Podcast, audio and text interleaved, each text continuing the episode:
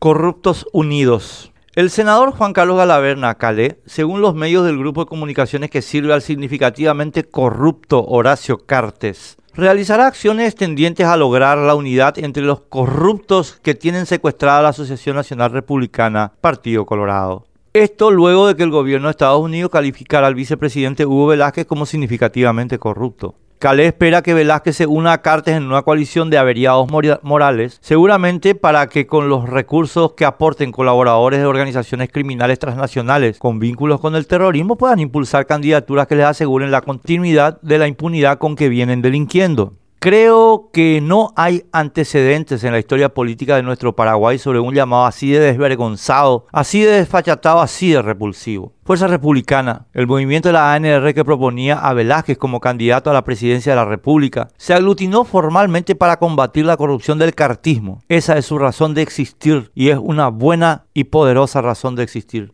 No sé lo que harán los integrantes de Fuerza Republicana que son tentados por Calais al subir al Titanic de la corrupción. Pero a mi modo de ver está claro que el Titanic ya chocó contra el iceberg. Se hundirá irremediablemente y que no es cuerdo ni sano ni lógico subirse a un barco que se hunde. El gobierno de Estados Unidos denunció ante el mundo que Horacio Cartes es un corrupto. Esto constituye una atenta nota a la justicia brasileña, pero también para personas que habían ayudado a Cartes a nivel mundial, como el Papa Francisco, el jefe de la oposición israelí Benjamín Netanyahu o el empresario chileno Andrónico Luxich. La gente decente no tiene interés por vincularse con gente como Cartes y por tanto los contactos de Cartes se verán cada vez más constreñidos a círculos marginales con dinero hasta verse reducidos a un pequeño grupo de maleantes. Nada hay que Cartes pueda hacer para revertir el curso de los acontecimientos y el intento que ya está haciendo para ralentizar el proceso le costará cada vez más dinero hasta el punto de poner en riesgo su propia capacidad de acción. Es matemática pura y dura. No hay que ser premio Nobel para entender el proceso de descomposición del cartismo.